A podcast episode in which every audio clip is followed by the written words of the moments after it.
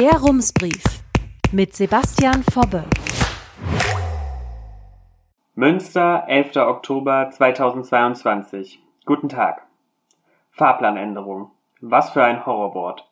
Erst letzte Woche mussten zigtausende Bahnreisende in Norddeutschland spontan ihre Reisepläne umwerfen, weil Unbekannte den Schienenverkehr sabotiert hatten. Aber keine Panik, heute kann ich Ihnen von einer Fahrplanänderung berichten, in der für Münster eine gute Nachricht steckt. Die Bahn will ihre ICE-Flotte ausbauen und davon wird die Stadt profitieren. Ab Dezember fährt jede Stunde eine Bahn direkt nach Mannheim und zum Frankfurter Flughafen. Außerdem geht's zweimal pro Stunde nach Karlsruhe, Freiburg und Basel. Ins Mittelrheintal fährt der ICE neunmal am Tag. Vorausgesetzt natürlich, es finden sich Menschen, die den Zug fahren. Und damit kommen wir zu einer weiteren Fahrplanänderung, die genau damit zu tun hat. Den Stadtwerken fehlen nämlich Menschen, die Busse fahren. Und das schon ab Montag. Dann fahren die Linien 12 und 22 nur noch zweimal pro Stunde. Die Nachtbusse N80 und N85 fahren nach 1 Uhr gar nicht mehr am Hauptbahnhof ab. Wenn Ihr Zug in dieser Zeit ankommt, können Sie sich natürlich einfach mit dem Auto abholen lassen. Sie müssen eben nur einen Menschen finden, der den Wagen auch fährt. Wir wechseln das Thema, diesmal aber nur ein bisschen, denn wir bleiben beim Verkehr. Es geht um freie Gehwege für freie BürgerInnen. Stefan Tigges geht es ums Prinzip. Der Mann von der Initiative Verkehrswende im Kreuzviertel will auf dem Gehweg endlich Fakten schaffen. Zu viele Menschen im Viertel stellten ihren Krempel auf dem Bürgersteig ab, der dort aber nicht hingehöre, sagt er. Schrottreife Fahrräder, riesige Mülltonnen oder Autos. Das nervt Tigges gewaltig. Er will die Gehwege frei haben, Gehwege seien nun mal zum Gehen da. Aber ist das nicht ein bisschen kleinkariert? Nicht, wenn es nach der Straßenverkehrsordnung oder der Abfallsatzung der Stadt Münster geht. Dort ist klar geregelt, dass Gehwege nicht zum Parken oder Müllentsorgung zweckentfremdet werden dürfen. Werden sie aber. Wer in Münster sein Auto auf dem Bürgersteig abstellt, muss allerdings keine Strafe fürchten, denn die Stadt duldet das Gehwegparken. Und auch bei Mülltonnen und Fahrradfracks ist die Stadt nachsichtig. Zumindest bisher. Denn wenn sich nichts ändert, wollen die Verkehrswende-Aktiven um Stefan Tigges die Stadt Münster verklagen. Aus Notwehr, wie er sagt. Sollten die Aktiven vor Gericht gewinnen, müsste die Stadt handeln und geltendes Recht umsetzen. Aber warum unternimmt die Stadt eigentlich nichts? Um eine Antwort auf diese Frage zu finden, müssen wir zurück ins Frühjahr springen. Im Mai hat die Verkehrswende-Initiative eine Sammelaktion veranstaltet, bei der kaputte Fahrräder verschrottet wurden. Mehr als 250 solcher Schrotträder kamen dabei zusammen. Allerdings verärgerte die Initiative einige Menschen aus der Nachbarschaft. Sie riefen die Polizei. Die Aktiven vergriffen sich schließlich an fremder Leute Privateigentum. Für künftige Aktionen wie diese wünscht sich Stefan Tigges Unterstützung von der Stadt. Sie bezuschusse das Verkehrswendeprojekt mit Fördergeldern, um im Stadtteil auf den Bürgersteigen für Ordnung zu sorgen. Tigges möchte Aufkleber auf Fahrrädern anbringen, die offensichtlich schrottreif sind oder niemandem gehören. Das sollen mögliche BesitzerInnen als Warnung verstehen. Entweder ihr kümmert euch um eure Fahrräder oder wir bringen sie zum Schrottplatz. Das hört sich hart an, ist aber andernorts gängige Praxis. In München zum Beispiel. Die bayerische Landeshauptstadt beschäftigt ein vierköpfiges Team, das jeden Tag die Straßen nach verwahrlosten Fahrrädern absucht und diese zu einer Fundstation bringt. Im vergangenen Jahr sind bei der Sammelaktion über 5000 Fahrräder zusammengekommen. Vermisst hat die Räder kaum jemand, nur 40 wurden wieder abgeholt. Der Rest wurde verschrottet. Warum ginge das in Münster nicht? Laut Stadt fehlt dazu Personal. In einer E-Mail schreibt die Verwaltung der Verkehrswendeinitiative, sie könne bei künftigen Sammelaktionen nicht mit personeller Unterstützung von der Stadt rechnen. Und wegen dieser Personalknappheit könne sich die Stadt auch um ein zweites Problem nicht kümmern, heißt es in der E-Mail, um Mülltonnen, die auf dem Gehweg herumstehen. Laut Abfallsatzung der Stadt dürfen die Tonnen nur am Tag der Müllabfuhr auf den Bürgersteig abgestellt werden. Diese Regel wird aber oft missachtet. Wo überall Mülltonnen verbotenerweise auf dem Gehweg stehen, hat die Verkehrswende-Initiative fein säuberlich auf einer Karte dokumentiert. Die Aktiven wollen, dass die Stadt die HausbesitzerInnen über das Verbot aufklärt und das Problem anpackt.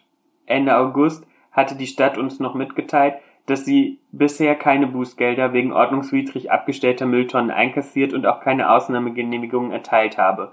Stattdessen habe man vor Ort immer eine Lösung gefunden. Wie diese Lösung aussieht, sagte die Stadt nicht. Stefan Tigges hat einen Vorschlag. Wenn keine Ausnahmegenehmigung erteilt werden kann, muss die Stadt Abstellflächen schaffen, zum Beispiel auf einem ehemaligen Parkplatz oder zwischen zwei Baumscheiben. Hauptsache runter mit den Mülltonnen vom Gehweg. Aber auch diesen Vorschlag weist die Stadt in ihrer E-Mail zurück. Wieder mit dem Argument, dafür fehle das Personal. Der für Mülltonnen zuständige Mitarbeiter sei in Rente gegangen und eine Nachfolgerin oder ein Nachfolger sei bisher noch nicht gefunden. Die Stadt duldet nicht nur Mülltonnen auf dem Gehweg, sondern auch geparkte Autos. Und das, obwohl Paragraph 12 der Straßenverkehrsordnung das verbietet. Im Kreuzviertel hat man für dieses Problem aber jetzt schon einen Lösungsansatz gefunden. Ende September hat die Stadt in der Melcher Straße einen Verkehrsversuch mit dem Titel Verparken begonnen. Wohl aus gutem Grund. Laut Kommunikationsamt parken dort bislang acht von zehn Autos ordnungswidrig auf dem Gehweg. Das Konzept für die Melcher Straße hat Münster aus Karlsruhe übernommen. Dort dürfen Autos nur innerhalb ausgewiesener Parkzonen abgestellt werden. Wer außerhalb parkt, bekommt ein Knöllchen oder wird abgeschleppt. Das klingt hart für Autofahrende, aber in Wahrheit ist das Modellprojekt ein Kompromiss. Denn die Parkzonen können zum Teil auch auf dem Gehweg entstehen, falls mindestens 1,60 Meter für die FußgängerInnen übrig bleibt. Für Stefan Tigges ist der Verkehrsversuch schon wenige Wochen nach Testbeginn ein Zitat überragender Erfolg. Die Resonanz sei Zitat durchweg positiv und die Menschen im Viertel seien Zitat dankbar dafür, dass sie endlich wieder auf dem Gehweg spazieren können. Am liebsten würde Tigges das Parkmodell jetzt auch auf weitere Straßen ausweiten, damit die Autos vom Bürgersteig verschwinden. Nur daraus wird wahrscheinlich nichts. Schon im Mai wollten Grüne und Volt das Fair-Parken-Modell in Münstermitte einführen. Jedes Auto, das außerhalb einer Parkzone entsteht, hätte laut Antrag abgeschleppt werden müssen. Die Verwaltung entgegnete damals, auch hierfür sei der Personalaufwand immens. Aber stimmt es auch? Auf Anfrage schreibt uns die Stadt, im Ordnungsamt seien, Zitat, gut 30 Stellen für die Parkraumüberwachung eingeplant. Diese Stellen seien noch alle besetzt, allerdings fielen einige MitarbeiterInnen krankheitsbedingt aus oder könnten noch nicht selbstständig arbeiten, weil sie noch in Ausbildung seien. Faktisch bleiben damit nur noch rund 20 OrdnungshüterInnen für die Parkraumüberwachung übrig. Stefan Tigges bezweifelt aber, dass es einzig am Personal scheitert, geltendes Recht auf den Gehwegen in Münster umzusetzen. Er glaubt vielmehr, dass die Prioritäten zulasten der FußgängerInnen gesetzt werden. Dass die Kapazitäten möglicherweise ungleich verteilt sind, zeigt aber auch ein anderes Beispiel. Die Stadt geht nämlich mit wild geparkten E-Scootern alles andere als zimperlich um. 1500 Verfahren hat das Ordnungsamt wegen E-Rollern auf dem Gehweg eingeleitet. Hier scheint also das Interesse groß zu sein, dieses Problem anzugehen, während das Ordnungsamt bei Autos, Mülltonnen und Schrotträdern gerne ein Auge zudrückt. Im Kreuzviertel sind die E-Scooter allerdings nur eine, Zitat, punktuelle Belastung, sagt Stefan Tigges.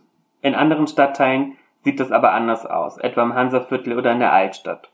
Seit Anfang März verlangt die Stadt eine Gebühr in Höhe von 50 Euro pro Roller und Jahr von den Anbietern. Das ist nicht wenig. Anwohnerparken kostet pro Auto nur 17 Euro im Jahr.